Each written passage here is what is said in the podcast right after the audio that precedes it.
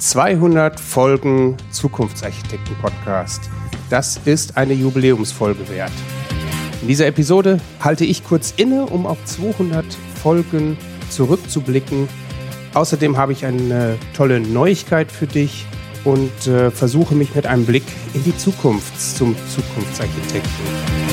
Zusätzlich möchte ich auch dich bei der Gestaltung des Zukunftsarchitekten mit einbinden. Von daher sei gespannt auf das, was in dieser Episode auf dich wartet.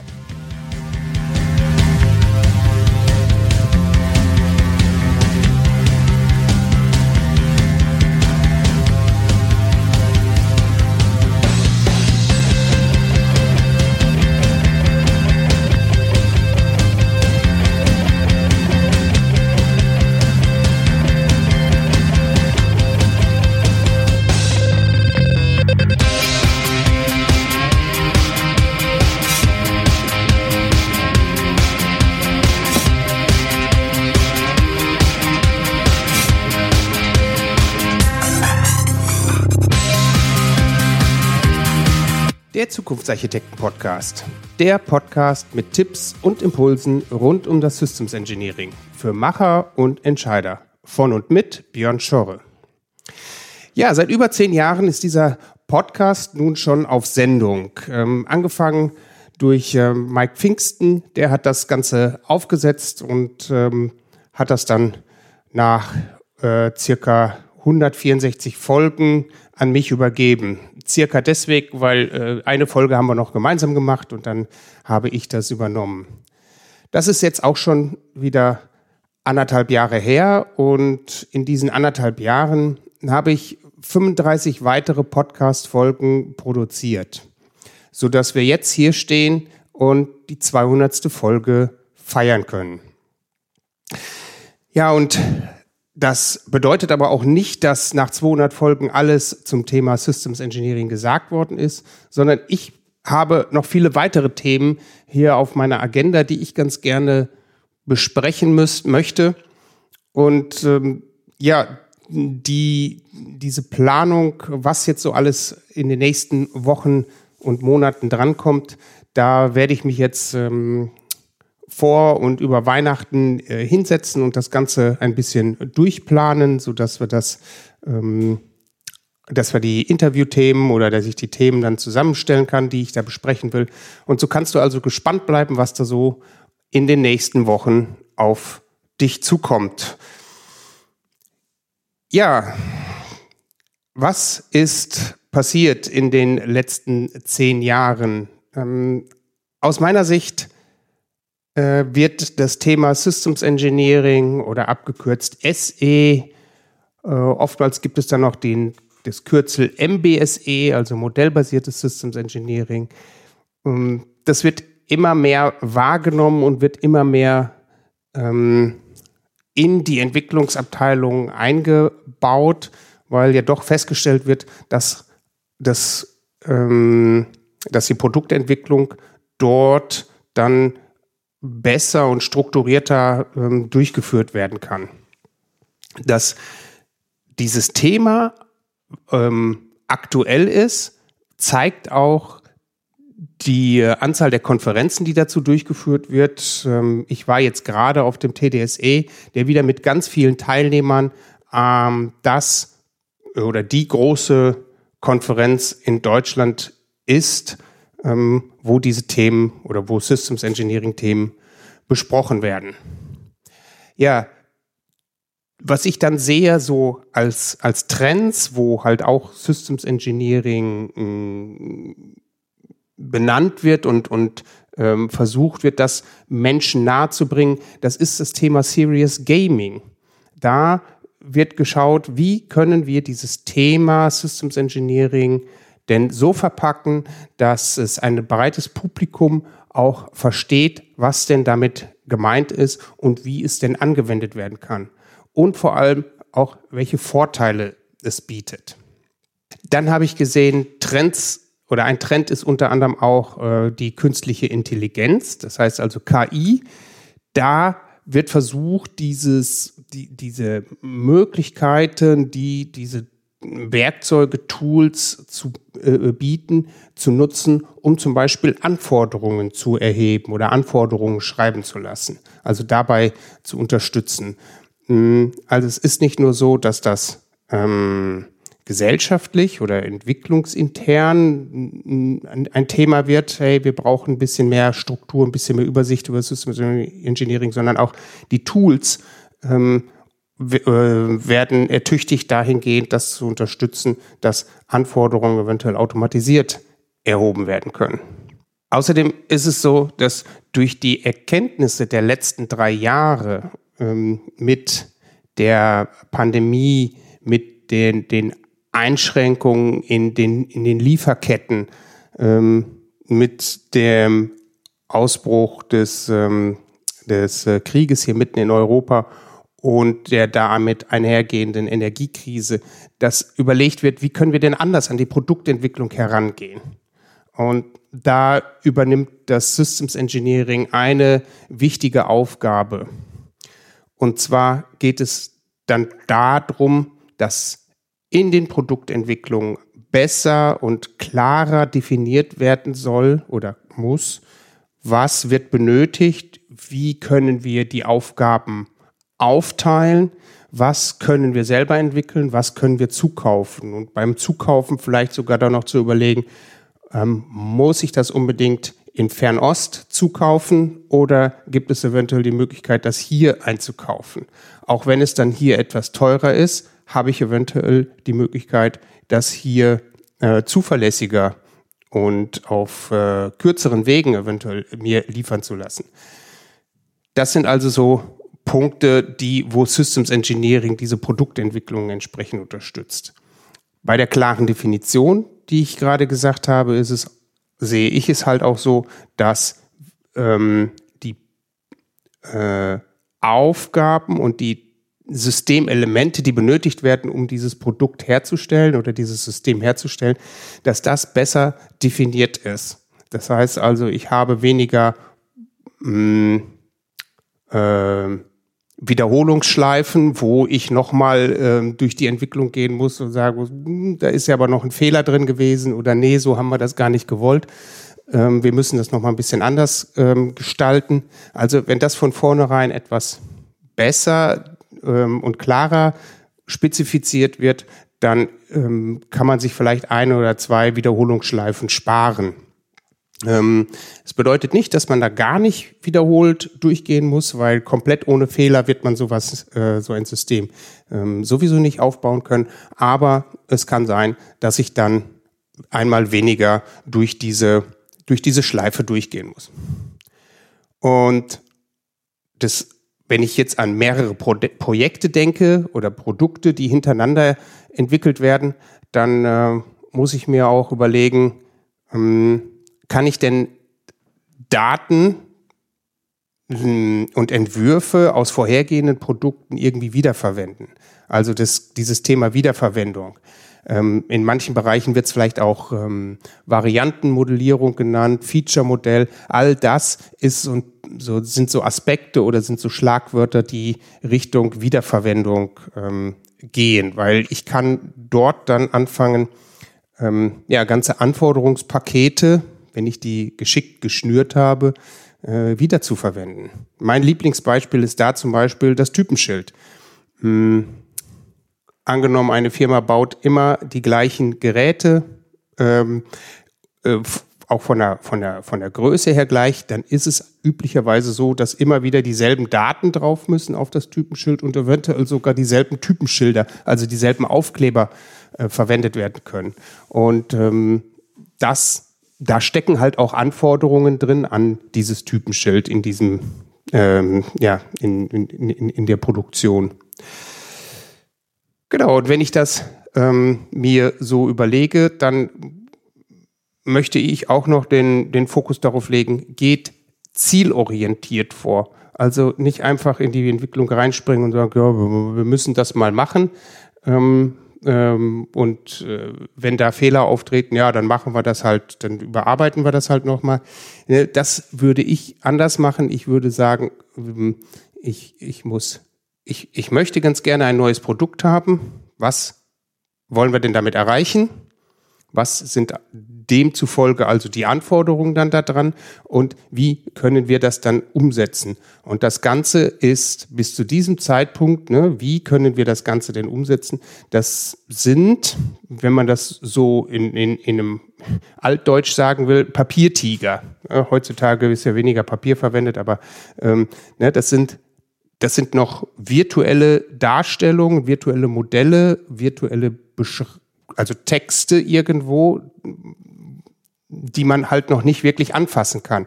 Aber da muss äh, äh der, der Fokus hingehen, dass ich dann entsprechend meine Produktentwicklung mh, hm, zielorientiert durchführen kann, ohne weniger, weniger Schleifen.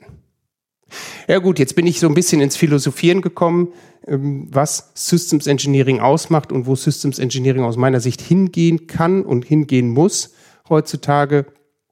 Ähm, aber kommen wir nochmal zurück auf den Systems ähm, Engineering Podcast, den Zukunftsarchitekten Podcast hier. Ähm, in diesen 200 Folgen sind ganz, ganz viele Themen besprochen worden. Ähm, durch Solo-Folgen, durch Interview-Folgen ähm, haben wir über Methoden berichtet, wie zum Beispiel ähm, Review-Methoden. Wie kann ich ein Schnittstellendesign machen? Ähm, es wurde erzählt, was sind Pflichtenhefte, was sind Lastenhefte, wo sind die Unterschiede dabei? Dann sind aber auch äh, Techniken mit eingeflossen. Ich kann mich gut erinnern, dass da eine, eine Folge gewesen ist, da ging es über die, äh, den äh, Embedder, einen ähm, ein, ein, ein Framework für äh, Embedded-Entwicklung. Ähm, ja, gerade Embedded-Entwicklung ist aus meiner Sicht ein, ein, ein äh, sehr, sehr präsentes Thema, ist aber oftmals in den, gerade in den Software-Schulungen, ähm, die ich zumindest äh, besucht habe, immer ein bisschen stiefmütterlich behandelt worden.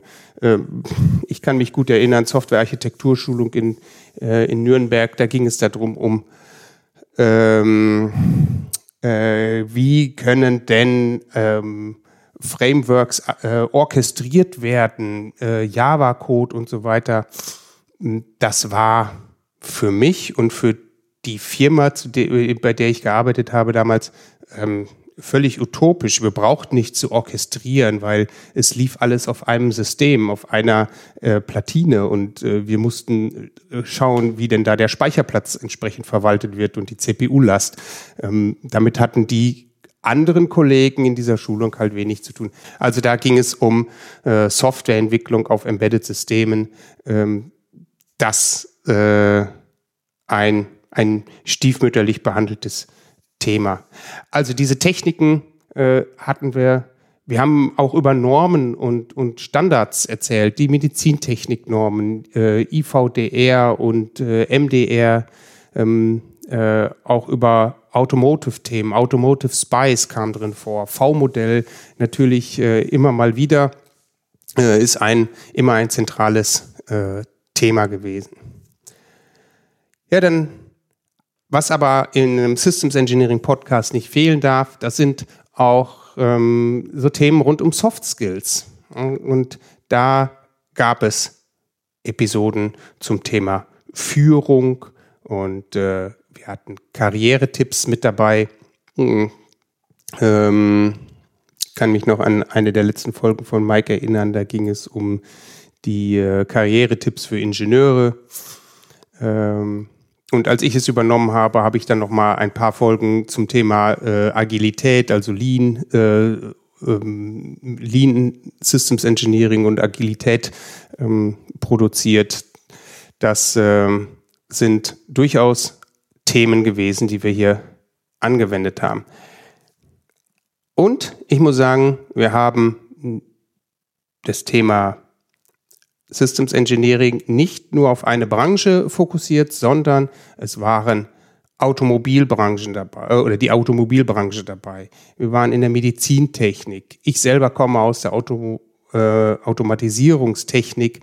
Ähm, auch diese Erfahrung habe ich mit, haben mit reingebracht. Und dann gab es natürlich auch Folgen zu Konferenzen, gerade jetzt letztens äh, zum TDSE, aber auch die Ankündigung von Seminaren und Barcamps, die zum Thema Systems Engineering durchgeführt werden, haben wir mit aufgegriffen. Wenn du mich fragst, was denn meine Lieblingsfolge ist, da muss ich sagen, ähm, das ist eine der ersten von Mike gewesen, da wo er erklärt hat, dass Systems Engineering sowas ist wie Lego für Erwachsene. Und äh, dadurch bin ich so ziemlich angefixt geworden oder gewesen und ähm, ja, habe dann dort weiter zugehört, weil ich wissen wollte, wie das denn funktionieren kann und was er damit meinte.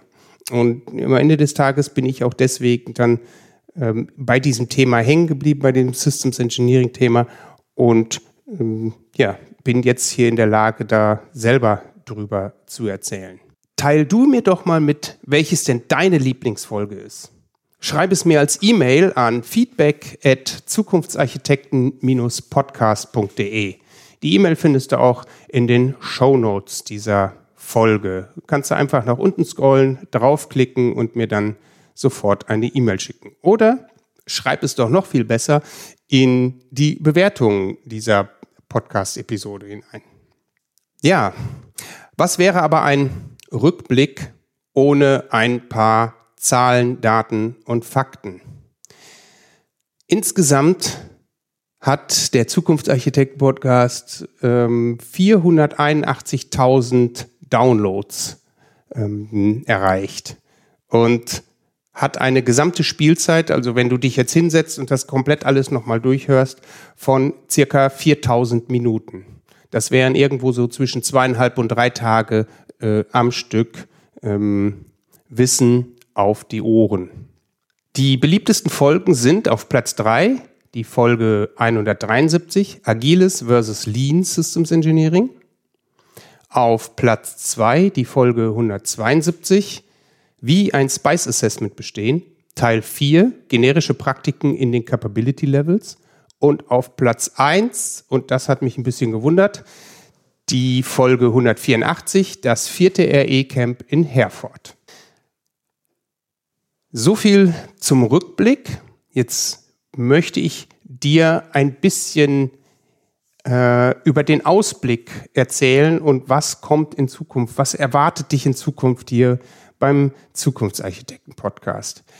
Wie es dir vielleicht schon aufgefallen ist, habe ich das Intro ein bisschen verändert. Ich habe die, ähm, eine, eine andere Musik ausgewählt und ich hoffe, es gefällt dir. Ansonsten auch hier Kommentare, entweder an die E-Mail-Adresse feedback at zukunftsarchitekten-podcast.de oder in den Kommentaren ähm, für die Bewertungen.